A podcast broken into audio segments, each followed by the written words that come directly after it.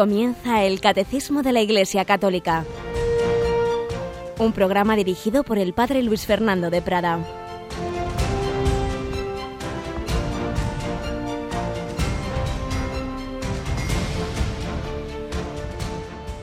En el nombre del Padre y del Hijo y del Espíritu Santo. Amén. Alabados sean Jesús y María. Muy buenos días, queridos oyentes, querida familia de Radio María.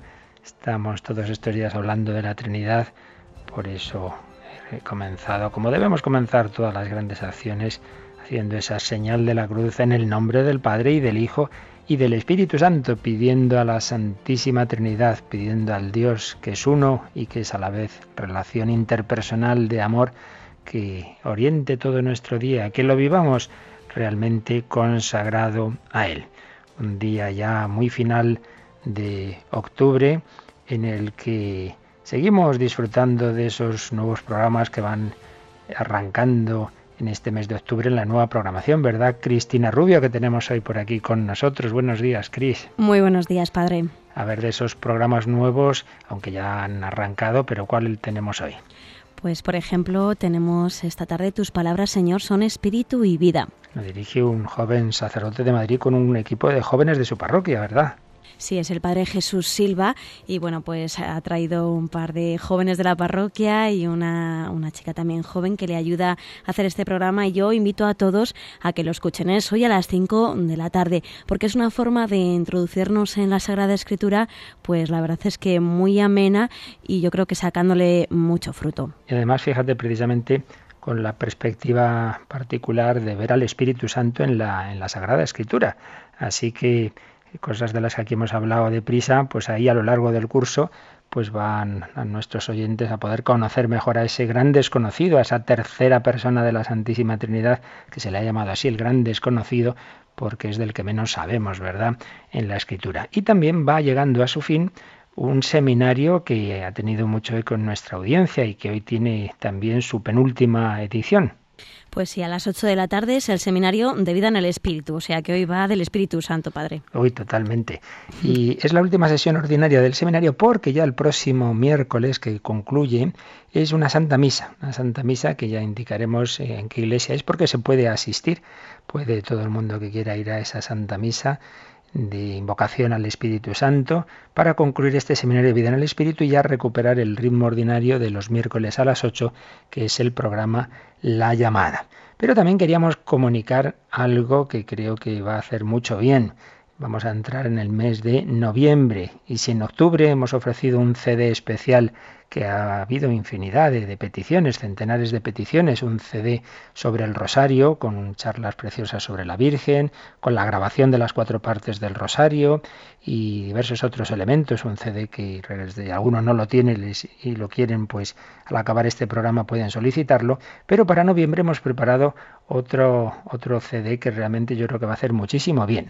La verdad es que sí, es un CD que va, va, a incluir temas sobre la vida eterna, conferencias como del padre Sayés, del padre Lorin, del padre Carreira, del padre Candido Pozo varias, varias cosas, la dramatización que ya han escuchado muchas veces sobre Estación Último Destino, varios programas del hombre de hoy Dios todo en torno a este mes de noviembre, ¿no? Que el Señor nos invita a poner los ojos en esa vida eterna, empezando por el Día de Todos los Santos y el Día de los Difuntos. Todas esas realidades que, por desgracia, nuestra conciencia moderna va olvidando del cielo, del purgatorio, del infierno, pues todo lo que significa la muerte, la venida de Cristo, todas estas grandes verdades y las cosas que nos cuesta entender de ellas están explicadas desde distintas perspectivas por todos estos conferenciantes que nos ha recordado Cristina y, de una manera también muchas veces muy amena, con música, con, con, con, cine, con distintos elementos que nos ayudan desde, digamos, de una perspectiva catequética. Pues digo lo mismo, cuando acabe este programa pueden ya empezar a solicitarlo en el 902 500 518. Y precisamente nosotros, en este ambiente de preparación del mes de noviembre, este primer eh, comentario, lo estamos haciendo estos días sobre esos textos del Beato, recientemente beatificado Pablo VI. Habíamos visto el, el Testamento y estábamos viendo su meditación ante la muerte. Ayer comenzamos, pues vamos a seguir hoy con esta meditación ante la muerte del Santo Padre beatificado el, hace muy poquito, el Papa Pablo VI.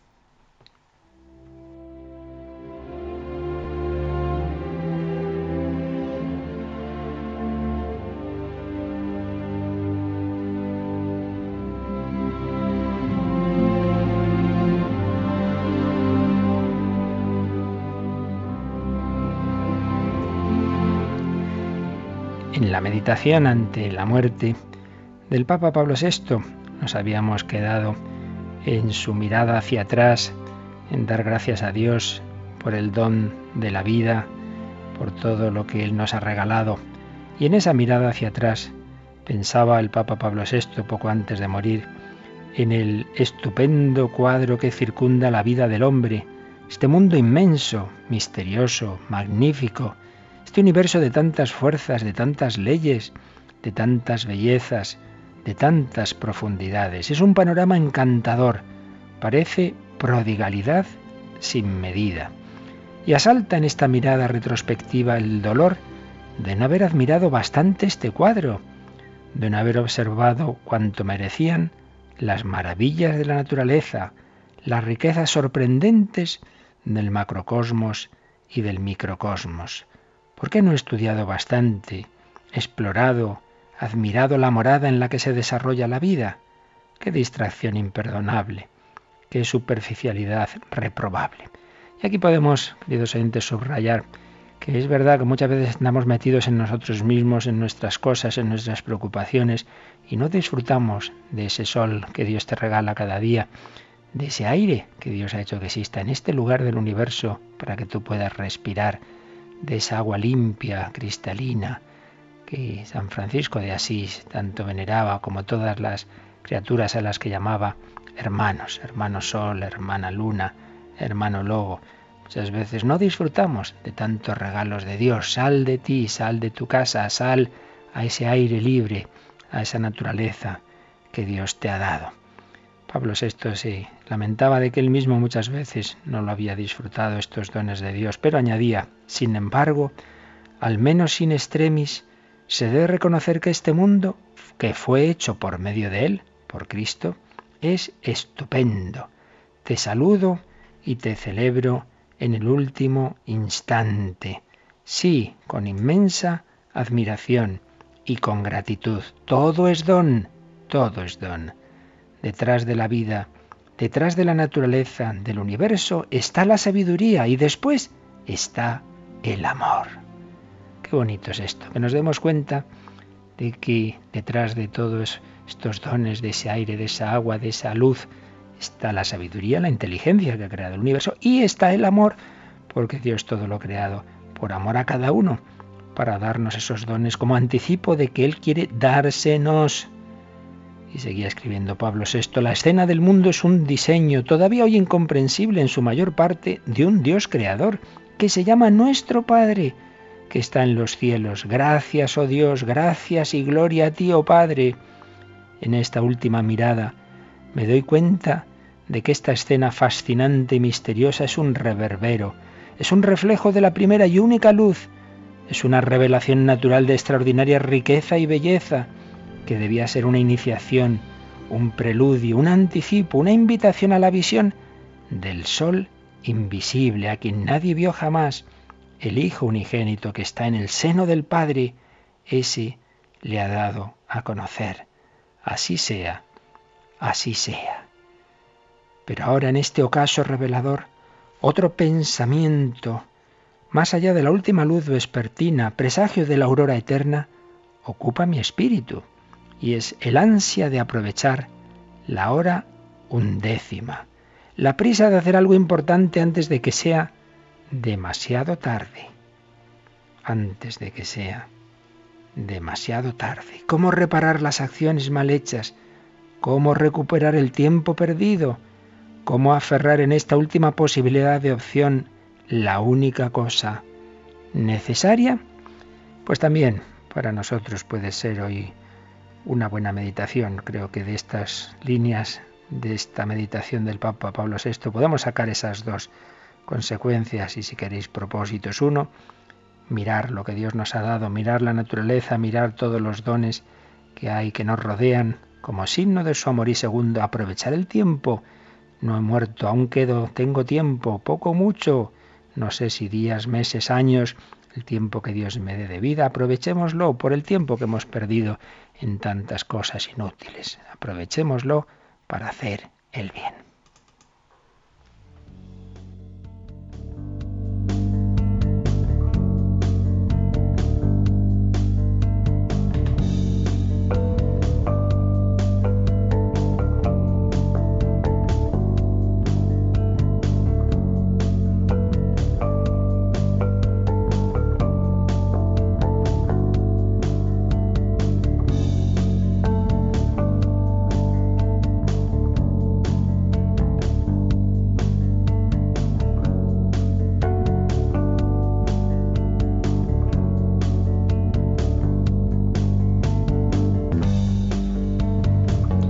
Bueno, pues poquito a poquito hemos ido acabando este capítulo del Catecismo dedicado a la Santísima Trinidad, pero nos quedan esos últimos números que son un resumen y nos vienen bien porque ya decimos que aquí intentamos hacerlo de una manera pedagógica, aunque repitamos las cosas así se nos van quedando más fácilmente.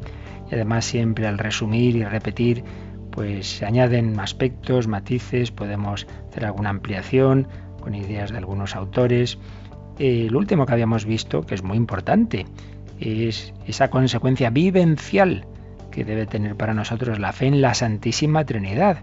No se trata simplemente de que, vale, Dios es así, lo creo y ya está, sino las consecuencias para mi vida. Y esas consecuencias son que estamos llamados a una relación interpersonal, no relacionarme simplemente con un Dios indiferenciado, como si fuéramos nuestra fe lo mismo que la fe judía o, musulmana en el Dios uno, creador, que es verdad que creemos en un Dios único y creador, pero nosotros creemos que ese Dios es Padre, Hijo y Espíritu Santo y por tanto mi relación debe ser personal.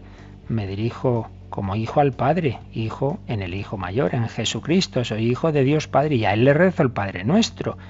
A Él no, no tiene sentido rezar un Padre nuestro al Espíritu Santo, se lo rezamos al Padre eterno pero me dirijo al Hijo que se ha hecho hombre, es mi hermano, y le llamo Jesús, y le digo, alma de Cristo, santifícame, Señor mío Jesucristo, Dios y hombre verdadero. Me dirijo a Jesús y me dirijo al Espíritu Santo, ven Espíritu Santo. Por tanto, relaciones interpersonales y vivencia de esa presencia de Dios en el alma en gracia, esa presencia que se llama inhabitación.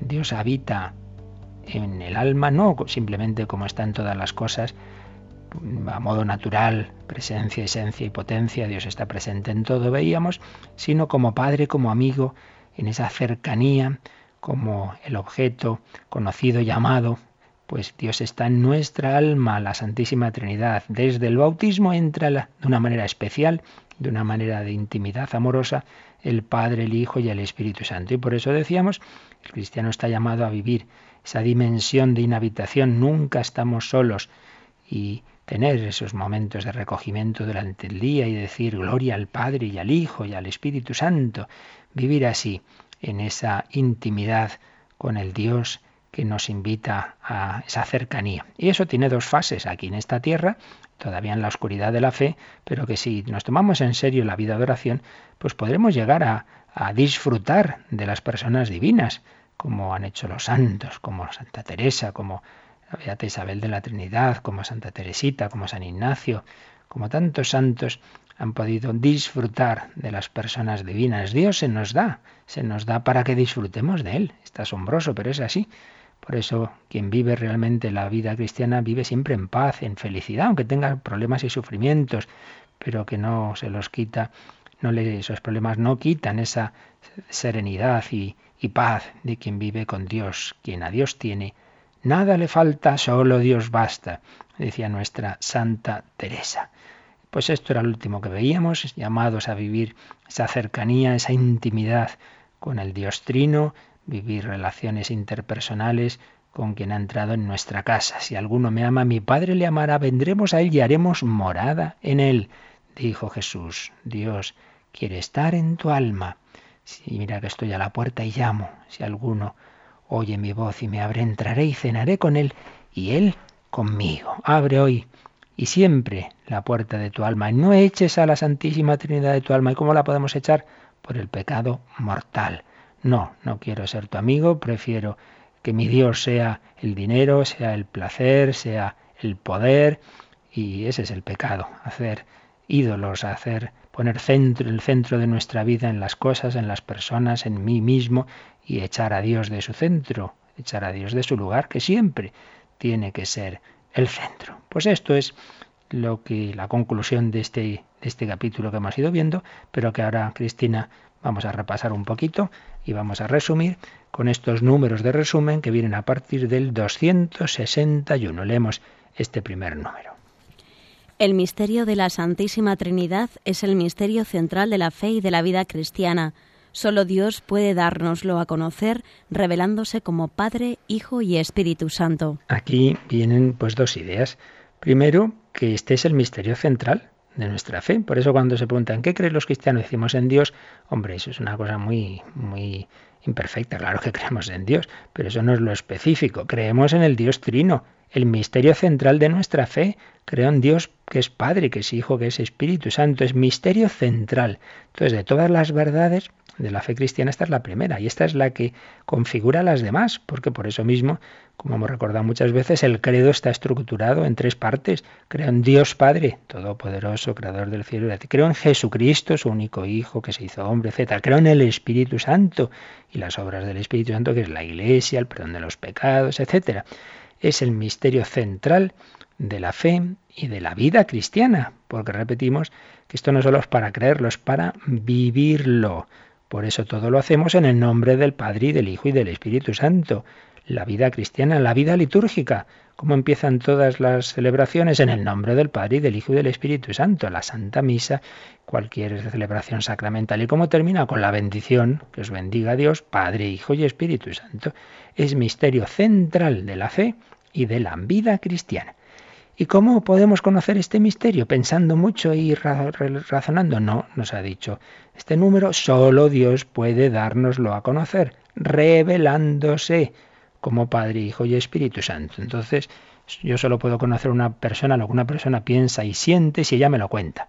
Pues yo solo puedo conocer a Dios si Dios me cuenta cómo es. Y este Dios contarme cómo es es lo que ha hecho en lo que llamamos la revelación, es decir, Dios a lo largo de la historia se ha ido comunicando a los hombres de una manera progresiva, éramos incapaces de de repente eh, asumir todo. Entonces Dios ha ido revelando poco a poco y fue revelando su, que es el, el, único Dios, que es creador, cuando estaba bien metidito en la cabeza de ese pueblo de Israel, ese monoteísmo, ese único Dios, el culto al Señor, escucha a Israel, el Señor nuestro Dios es el único Señor, amarás al Señor tu Dios con todo tu corazón, con toda tu alma, con toda tu mente, con todo tu ser, y al prójimo como a ti mismo, cuando eso estaba bien metido, pues era el momento de ir revelando que ese único Dios, por otro lado, es ese misterio de comunión interpersonal. Y había anticipos que estuvimos viendo un poquito eh, en el Antiguo Testamento, pero sobre todo llega el momento central en que un hombre empieza a decir mi padre y yo, y mi padre y yo somos uno, ese hombre es Jesús, ese hombre se pone al nivel de Dios y se os dijo, pero yo os digo, el Hijo del Hombre tiene poder para perdonar pecados, se pone al, al, nivel divino, pero se distingue del Padre, el Padre y yo. Por tanto, son dos, el Padre y yo somos uno, son dos que son uno, única naturaleza, dos personas y, y hacia el final de su vida nos va revelando que os enviaré otro paráclito, el Espíritu Santo, que os enseñará, que os recordará todo lo que os he dicho. Ese misterio de la Trinidad que está ejemplificado en, en escenas como la, el bautismo del Señor, esa voz que se oye, este es mi Hijo muy amado, esa paloma que representa al Espíritu Santo y ese Jesús que recibe esa voz, y muy especialmente en la transfiguración del Señor, también aparecen ahí esas tres personas divinas. Jesucristo transfigurado, glorioso, se ve su divinidad y su humanidad. La nube, que significa el Espíritu Santo, y la voz del Padre. Y sobre todo el último versículo del Evangelio de San Mateo, cuando Jesús envía a sus apóstoles a predicar por el mundo entero y bautizar en el nombre del Padre y del Hijo y del Espíritu Santo. Recordémoslo siempre, esta cita, bautizad, no dicen los nombres, sino en el nombre del Padre y del Hijo y del Espíritu Santo. Es asombroso como en una frase está este misterio. En el nombre, porque es un único Dios, pero en el nombre del Padre y del Hijo y del Espíritu Santo. Las tres personas al mismo nivel divino, las tres a las que adoramos. Misterio central de la fe y de la vida cristiana que podemos conocer porque Dios nos lo ha revelado. Y algunos pues piensan, bueno, pero esto, esto qué trascendencia tiene, ¿no? Para nuestra vida. Pues mucha, y, en realidad, como decimos, em, configura, la, debe configurar la mentalidad cristiana. Recuerda el teólogo Luis González de Carvajal que, algunos han pensado, como por ejemplo Kant, decía el filósofo Kant, del dogma de la Trinidad no se puede sacar absolutamente nada para lo práctico. Pues no es verdad, no es verdad. El misterio trinitario ilumina la relación de la persona con los demás. Si para el gran filósofo Aristóteles la categoría de relación era un accidente, pues desde una visión cristiana sabemos que precisamente las relaciones son lo que configuran las personas divinas en la Santísima Trinidad. Por tanto, el saber que Dios no es el perfecto solitario de la metafísica, que decía un, teólogo, sino que en él se da el fenómeno del diálogo, de la relación entre el Padre, el Hijo y el Espíritu Santo, la consecuencia, fijaos qué consecuencia práctica, es que para nosotros es esencial las relaciones, la relación de unos con otros, la relación, claro, primera que tiene un niño con su madre ya en su seno, luego pues esa vida con sus padres, si tiene hermanos, amigos, etcétera. Nuestra vida, las relaciones de unos con otros son un elemento esencial. La visión cristiana implica la, la importancia de la sociabilidad. Y eso está, en último término, mm, en el misterio de Dios mismo. Por eso fijaos que en Juan 17, 21 Jesús ruega al Padre que todos sean uno como nosotros también somos uno. Decía Santo Tomás de Aquino que hemos de reproducir aquella unidad que existe en Dios. Esto vale a todos los niveles, pero claro, en primer lugar para la familia. Por eso se ha dicho, muy bien dicho, que la familia es imagen de la Santísima Trinidad. Para empezar, el hecho de que eh, el hombre sea imagen de Dios eh, tiene mucho que ver con que sea varón y mujer es imagen de Dios, entre otros aspectos, como consecuencia de su bisexualidad, de ser varón y mujer, de la comunicación y complementariedad que se dan entre varón y mujer. Por ello, una imagen plástica de la, de la Trinidad, pues es, es, la familia. Ya decía San Gregorio Nacianceno que podemos decir que la imagen de la Trinidad más que el hombre a solas es Adán, Eva y Set, su hijo, Adán, Eva y Set, tres personas y una familia. El esposo podemos verlo como imagen del Padre Eterno, el, al, Hijo Eterno sería en este caso representado por la, la Madre, y el, y el Hijo, que tienen los dos esposos, eh, sería el Espíritu Santo que procede del Padre y del Hijo. O también hay quien lo ve de otra manera, el Espíritu Santo representado en, en, el amor femenino de la mujer y el Hijo eterno, pues representado en el Hijo que pueda tener el matrimonio. En cualquier caso, esa, esa comunidad de vida y amor que es la familia, pues evidentemente tiene mucho que ver con esa familia eterna que es la Santísima Trinidad y de la familia como tal podemos pasar a la gran familia humana.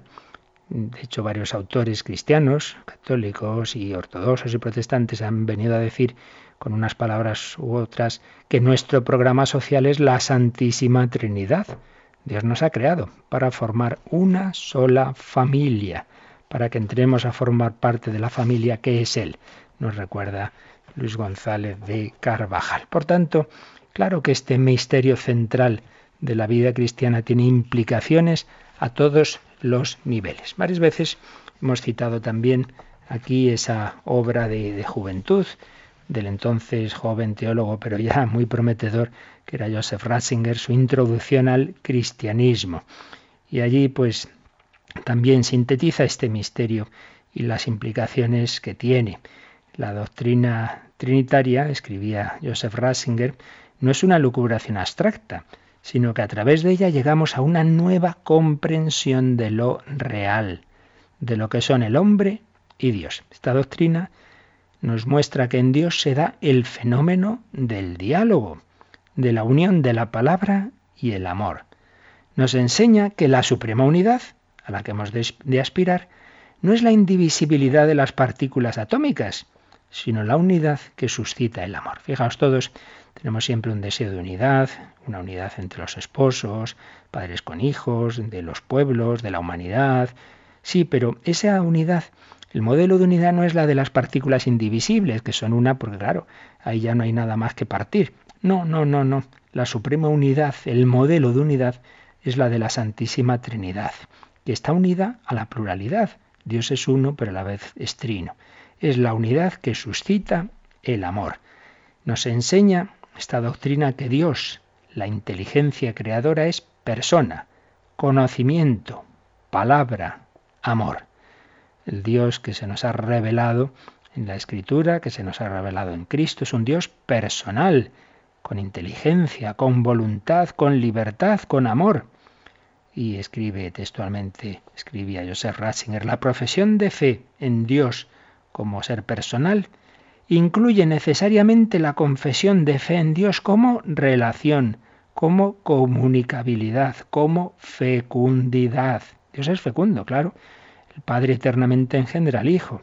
El Padre y el Hijo eternamente de ellos procede el Espíritu Santo. Dios es fecundo. La confesión de fe en Dios como relación, como comunicabilidad, como fecundidad.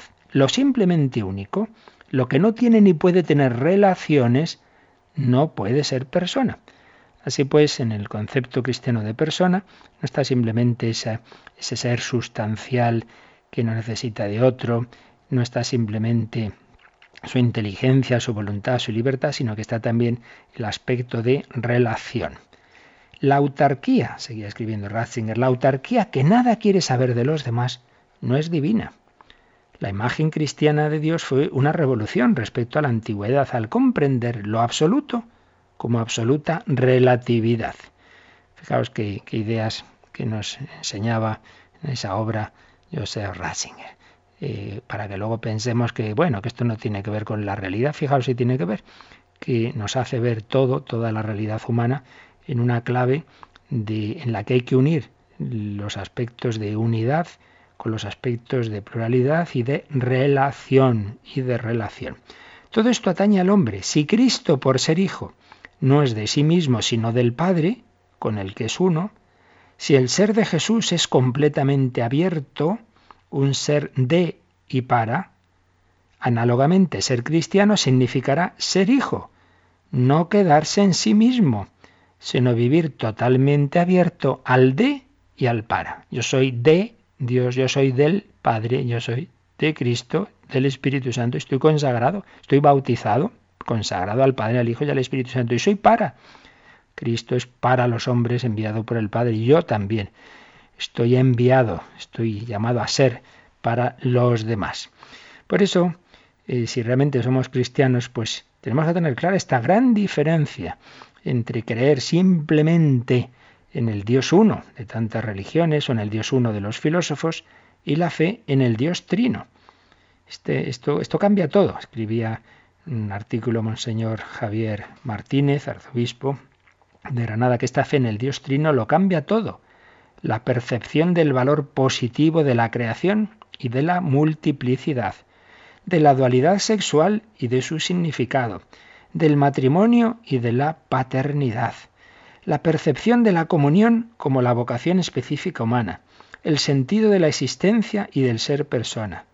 Hasta cambia radicalmente el sentido y el valor de la vida económica y de la polis.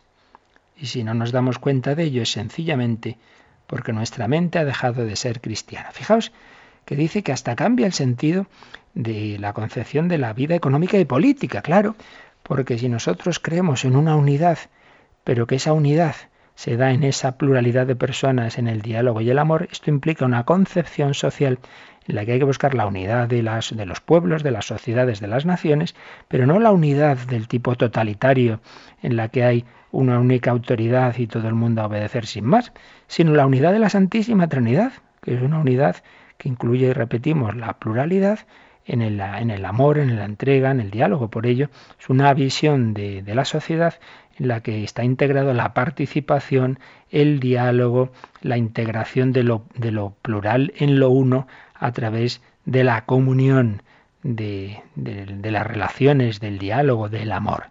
Fijaos en cómo la, la, visión de la Trinidad, pues también implica una visión social que es la que nos da la doctrina social de la Iglesia, en la que es tan importante esos principios de participación, de sociabilidad, y no en cambio una visión que caería en una dictadura, en un totalitarismo, porque esa visión del Dios uno y único, pues implica también una sociedad con una autoridad absolutamente jerárquica y el resto del mundo a obedecer. ¿no? no es esa la visión que se desprende de la Santísima Trinidad. Fijaos hasta dónde puede llegar las consecuencias de creer en un Dios que es uno y a la vez es Vamos a pedírselo al Padre, vamos a invocarle, vamos a llamarle como Jesús le llamaba, Abba, papá, papaito. Enséñanos a vivir auténticamente como hijos tuyos. Enséñanos a vivir movidos por el Espíritu Santo y en Cristo llamarte Abba Padre.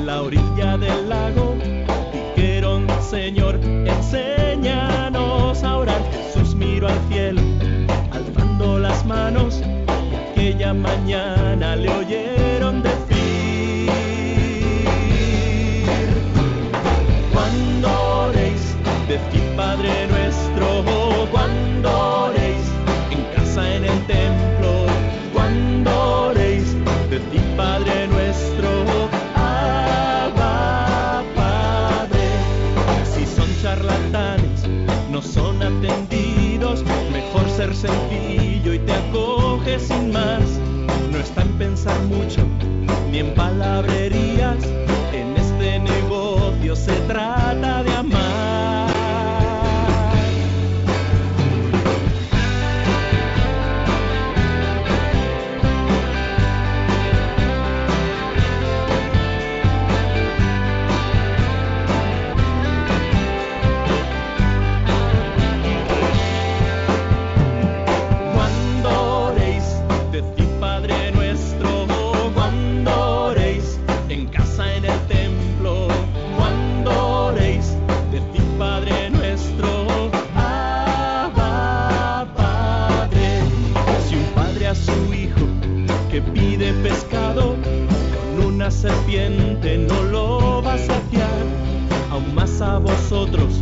vuestro Padre bueno, de su Santo Espíritu os ha de llenar.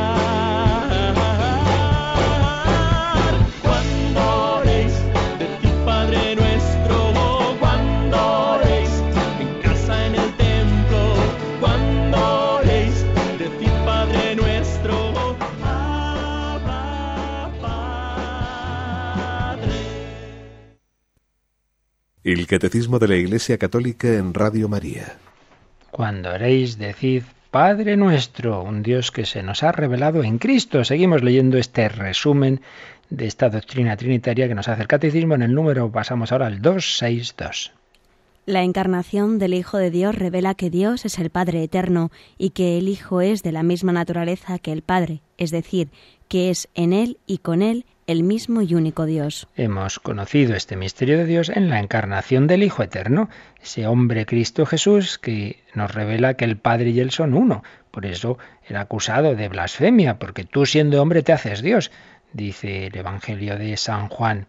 Pues sí, es de la misma naturaleza que el Padre, y concretamente la expresión que usará el concilio de Nicea es consustancial al Padre. Estuvimos viendo cómo la Iglesia va formulando el dogma de la Trinidad, pero el que lo vaya formulando, el que vaya buscando las palabras, no quiere decir que se lo invente en el siglo IV, que es el concilio de Inicia en el 325, sino que ahí lo que se hace es que cuando es negado por determinadas herejías, concretamente entonces el arrianismo, se busca la manera de explicar lo que ya estaba revelado por Cristo, lo que estaba en la Escritura, con unas palabras más sencillas, pero estaba en la Escritura.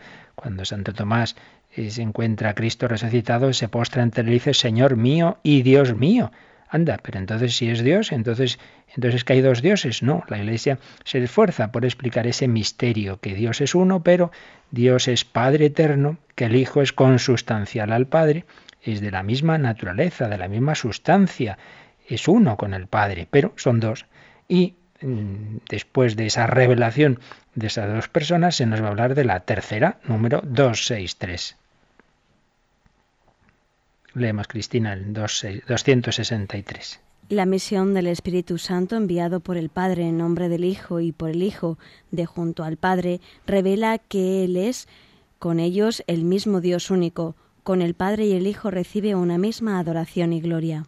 Está la primera misión, que es la del Hijo Eterno, el primer misionero, tanto amó Dios al mundo que le envió a su Hijo único, dice, dice Jesús a Nicodemo en el Evangelio de San Juan, o en San Pablo en Gálatas 4.4, acordaos del 4.4, eh, Dios envió de junto a sí a, su Hijo, dice el verbo griego es un enviar de junto a sí, alguien que ya estaba con él, Dios envió a, a su Hijo al mundo para que nos diera el ser hijos por adopción, nacido, el que era nacido eternamente de Dios, se hace nacido de mujer, nacido bajo la ley, para darnos ese Espíritu Santo, ese Espíritu de adopción. Primera misión, la del Hijo, pero segunda misión, la del Espíritu Santo, eh, que yo os enviaré en, en, mi nombre, o yo os enviaré de junto al Padre. Ese de junto al Padre que cita aquí el Catecismo, lo dice Jesús en Juan 15, 26. Por tanto, la segunda misión es la de una visión invisible, así como al Hijo, como se hizo hombre, le pudimos ver, le podemos adorar en imagen humana, el Espíritu Santo es una misión invisible pero actúa en las almas de una manera especialmente fuerte a partir de Pentecostés. Claro, no es que el Espíritu Santo no actuara antes, las tres personas de la Trinidad han actuado siempre, pero se comunica, se comunica de una manera especialmente intensa desde el momento de Pentecostés. Y entonces ya está completada esa revelación del misterio de Dios. El Dios único es el Padre, Hijo y Espíritu Santo. Y ese Espíritu Santo con el Padre y el Hijo recibe una misma adoración y gloria porque es un único Dios con ellos. Es la manera en que el credo de Constantinopla eh, recordó, pues eso, que también el Espíritu Santo es Dios y que debe recibir la misma adoración, la misma gloria. Es Señor, con mayúscula, y dador de vida. Señor, el término que usaba el Antiguo Testamento al traducir Yahvé al griego, Kyrios, lo usará luego el Nuevo Testamento para Jesucristo, el Hijo de Dios, es el Señor reservaba normalmente Zeos, el Dios para el Padre, Kyrios para el Hijo. Entonces, cuando algunos negaron la divinidad del Espíritu Santo, dice eh, que el Espíritu Santo también es Señor, también es Dios, Señor y dador de vida, que con el Padre y el Hijo recibe una misma adoración y gloria. Cuando nos encontramos una persona, le decimos, ¿tú quién eres? ¿Cómo te llamas? Fulanito. Ah, muy bien. ¿Y de dónde vienes? De tal sitio. Bueno, pues si le preguntamos al Espíritu Santo, ¿tú quién eres? Tercera persona de la Trinidad. ¿Y de dónde vienes? Pues eso nos lo va a responder Cristina el siguiente número, el 264.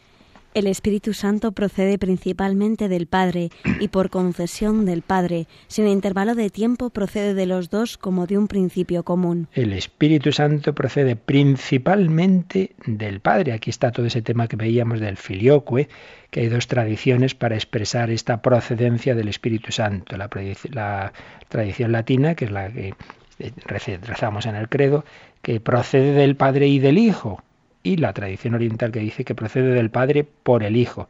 ¿En qué sentido dice que procede principalmente del Padre? Pues en el sentido de que el único principio sin principio, el que no procede de nadie, solo es el Padre, porque el Hijo procede del Padre. Por eso al final las dos maneras de expresar pues son complementarias y correctas si no las extremamos, ¿no?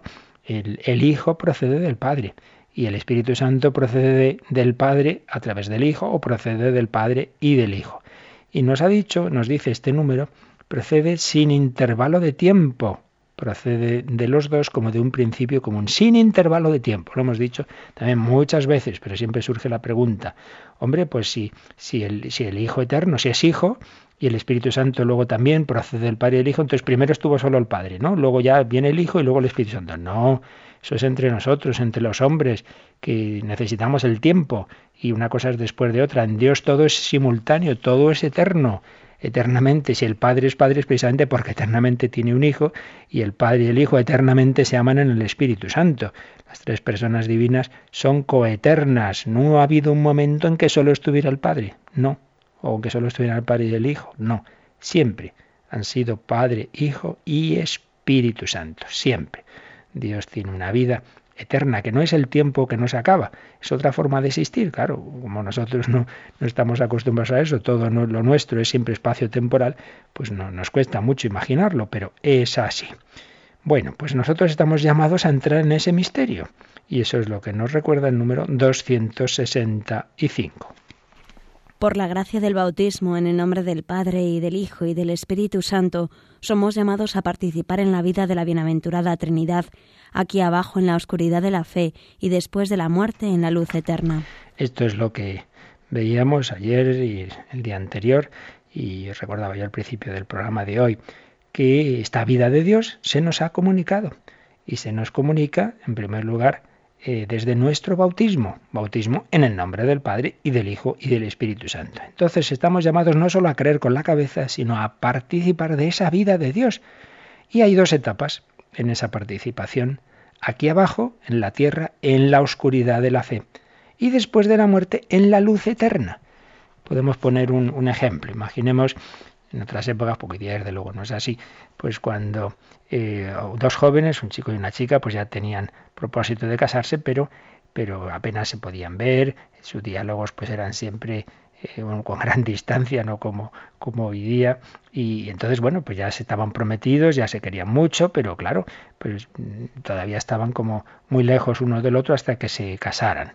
Eh, ya, ya, ya disfrutaban de ese amor, pero todavía no vivían juntos, todavía no estaban casados. Bueno, pues algo así.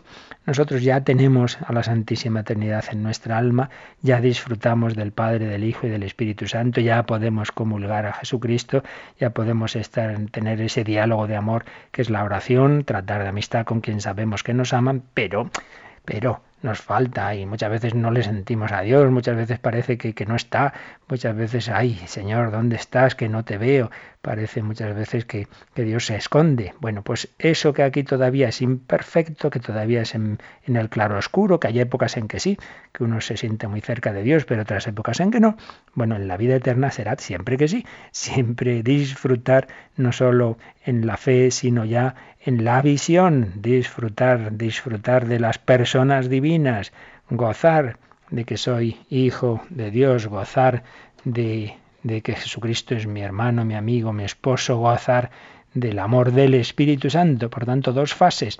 La fase de la inhabitación de la Santísima Trinidad en la fe y la fase de la contemplación cara a cara. Ni el ojo vio, ni el oído yo, ni cabe en corazón humano lo que Dios ha preparado para los que le aman. Vamos, que somos tontos y más que tontos si nos arriesgamos a perder este, este regalo de Dios, que es Dios mismo, que Dios se nos da, que Dios se nos regala. Y nosotros haciendo el tonto con cosas eh, fútiles y, y que realmente no llevan a ninguna parte y que nunca van a llenar nuestro corazón. Estamos hechos por Dios y para Dios nos hiciste, Señor, para ti, y nuestro corazón está inquieto hasta que descanse en ti llamados a vivir en esa luz de la fe que se convertirá un día en la luz eterna. Esta es nuestra fe, una fe que nos precisa el número 266. La fe católica es esta, que veneremos un solo Dios en la Trinidad y la Trinidad en la unidad, no confundiendo las personas ni separando las sustancias. Una es la persona del Padre, otra la del Hijo, otra la del Espíritu Santo, pero del Padre y del Hijo y del Espíritu Santo una es la divinidad, igual la gloria, coeterna la majestad. Aquí está sintetizado realmente lo, lo esencial de este dogma de la Trinidad. eh, sintetizado por uno de los credos de la historia de la Iglesia que se llama el Kikunkwe. Esta es la fe católica, que veneramos un solo Dios en la Trinidad y la Trinidad en la unidad. Uno, trino, trino y uno. No confundiendo las personas. El Padre no es el Hijo, ni es el Espíritu Santo, ni separando la sustancia. La esencia, la naturaleza, la sustancia es única.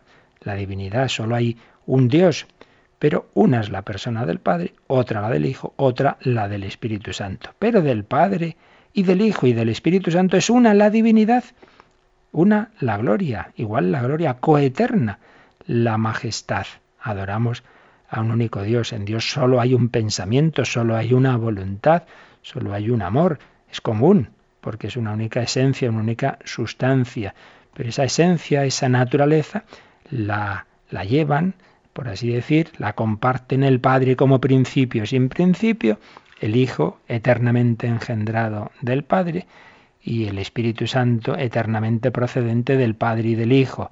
La explicación más habitual la historia de la Iglesia, ya decíamos, era, sido la analogía psicológica, así como yo genero una idea de mí, yo pienso, entonces de mi ser nace una idea, concibo una idea, concepto, de la misma raíz que concepción, eh, engendro una idea, yo tengo una idea de mí, eh, estoy yo, la idea de mí, y yo amo esa idea de mí, tengo autoestima, amo la idea que tengo de mí. Podemos distinguirme a mí, mi idea y el amor a mi idea. Pues bien, en Dios está el Padre Eterno, principio sin principio, que engendra una idea de sí que es igual a sí mismo, que es exactamente igual a Él, que es imagen suya, que es su logo, su idea, su, su hijo, porque lo ha concebido esa idea de sí.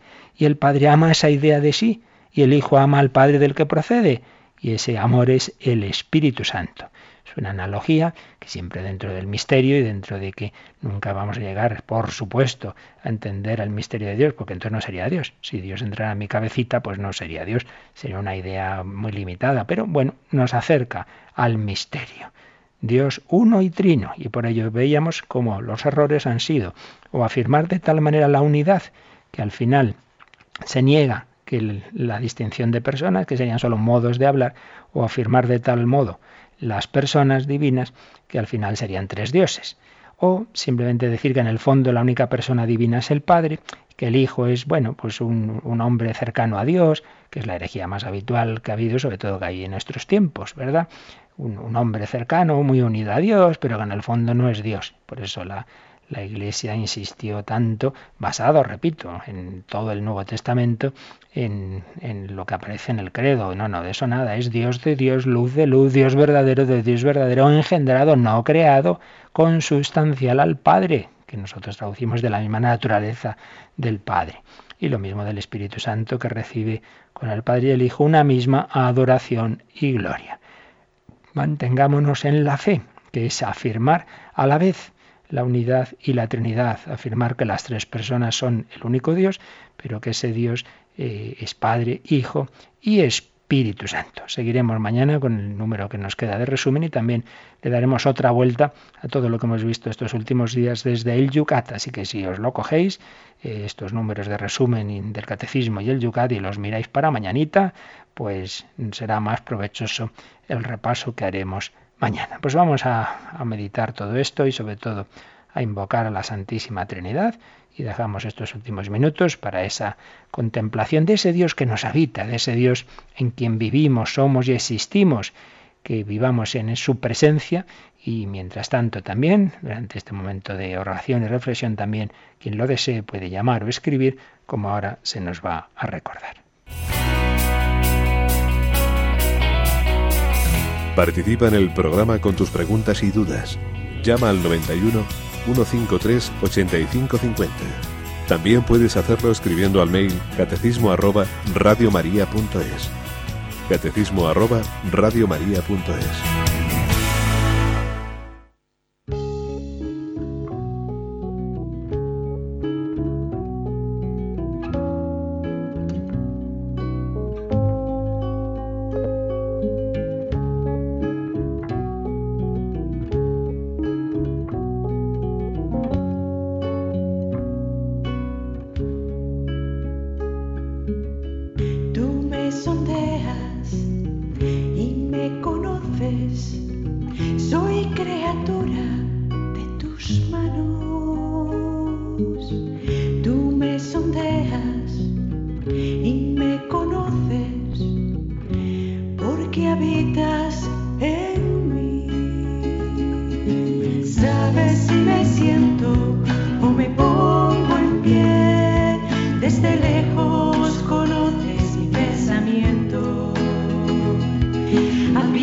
sondeas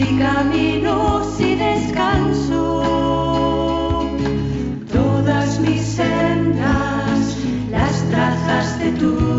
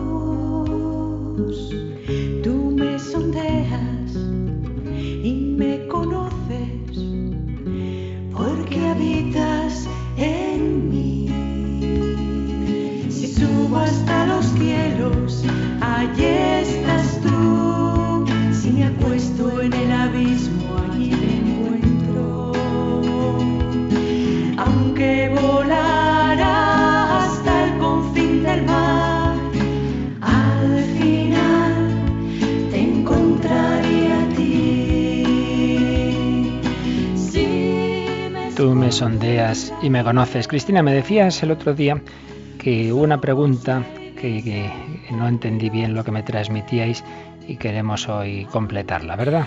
Sí, no me acuerdo bien del nombre de, del oyente que nos lo preguntaba, pero ya quería saber si aparecía el, nombre de Santísima Trinidad así claramente en la Sagrada Escritura. Sí, yo respondí que ya habíamos visto los muchos textos de la Biblia donde aparece la Trinidad, pero no había entendido que se refería no a que aparezca la realidad, sino el nombre. Pues no, el nombre no aparece lo cual pasa con muchísimos temas. Tampoco esperéis encontraros en, en, en, la escritura, pues el nombre del Papa, por ejemplo, ¿no? Aparece Pedro, o el nombre de, de, los sacramentos, pues muchas veces en ningún sitio vamos a encontrar sacramento del matrimonio, no. Lo que importa son las realidades, las realidades, lo que se vive, eso es lo que aparece en la escritura. Y luego, la reflexión, cuando pensamos sobre lo que Dios nos ha revelado, le ponemos nombre. Entonces esto pasa en muchos campos y pasa en la teología. Entonces el hecho de que el nombre como tal no aparezca no quiere decir que no esté la realidad ese versículo que hemos citado tantas veces, ¿no? Bautizad en el nombre del Padre y del Hijo y del Espíritu Santo. Eso es la Trinidad. Pasa que no se le llama así. El nombre se le puso, pues ahora mismo no recuerdo en qué momento se ocurre ese nombre, como tantos otros nombres. Lo importante no son los nombres, sino las realidades. Y hoy tenemos alguna llamada más. Sí, tenemos eh, dos preguntas. Una de Reyes de Sevilla. Dice que para ella la palabra inhabitar entiende como que es el Espíritu Santo que habita en nosotros, pero no le queda muy claro. No, propiamente son las tres divinas personas, porque ya decíamos, y lo recordaremos mañana, que todas las acciones de Dios en relación al mundo son de las tres juntas. Lo que pasa es que también hemos hablado de lo que se llama la apropiación, es decir, que algo que es de las tres divinas personas, nosotros especialmente lo vemos ligado a alguna de ellas. La creación la han hecho las tres divinas personas, pero se la apropiamos al Padre, porque al ser el Padre el principio de la Trinidad, pues que como que pega más, digámoslo así, decir, el Padre es el creador, bueno, es el Padre, el Hijo y el Espíritu Santo. Pues lo mismo, la inhabitación vienen a nuestra alma las tres divinas personas, pero al ser una cercanía de amor, pues parece que le cuadra más al Espíritu Santo que especialmente el amor del Padre y del Hijo. Pero en realidad inhabitan el Padre, el Hijo y el Espíritu Santo. ¿Y cuál era la otra?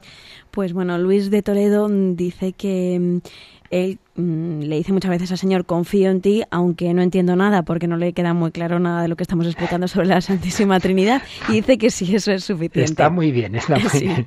Claro que sí, hombre, yo creo que algo, algo, algo sí le quedará, ¿no? Pues que, que, Dios es Padre, que Jesucristo, el Hijo Eterno, se ha hecho hombre, pero bueno, ya con creer en eso, aunque no lo entendamos, pues claro que sí, eso, eso es lo esencial, ¿no? La, la, la fe, la confianza, y no solo en este terreno, digamos, dogmático, sino ya a nivel práctico, ¿no? Pues cuántas veces uno dice, Señor, no entiendo nada de lo que haces en mi vida, no entiendo la providencia, no entiendo, pero mira, me fío de ti. Y luego, pues eso, la, la, la vida nos va enseñando y la historia de la Iglesia, ¿no? Cuando miras con perspectiva cosas que en su momento no se entendía, dice, anda, mira, qué cosas, ¿no? Luego se ven, se ven con otra perspectiva y no digamos desde la vida eterna veremos todo de otra forma. Pues haces muy bien, Luis, pues Señor, yo creo en ti, me fío de ti, aunque no te entienda, ¿no? Esto lo han dicho muchos santos con unas palabras u otras. Muy bien, pues seguiremos mañana y os recuerdo que para vivir bien este mes de noviembre hemos preparado un CD, una recopilación realmente, yo diría que de las cosas más completas que hemos hecho en Radio María, de charlas eh, de teólogos, eh, como el padre Pozo, como el padre Sayés, otras de divulgación, como el padre Lorin, sobre la vida eterna, el cielo, el infierno, el purgatorio, rezar por las almas del purgatorio, programas en que esto se explica de una manera asequible al hombre de hoy, como en el hombre de hoy y Dios, la novena de las almas del purgatorio, alguna composición musical, la dramatización preciosa, estación último destino, todo eso está en un CD que ya a partir de, ahora, de las 9 de la mañana, que ya tendremos voluntarios al teléfono,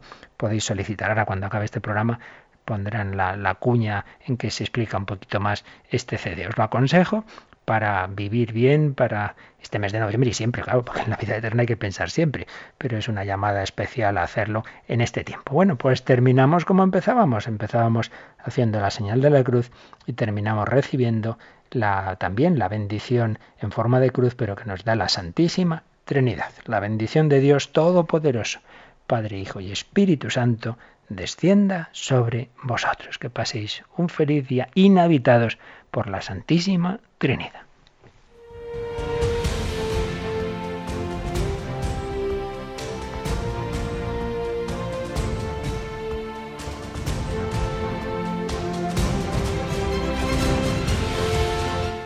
Han escuchado en Radio María el Catecismo de la Iglesia Católica, un programa dirigido por el Padre Luis Fernando de Prada.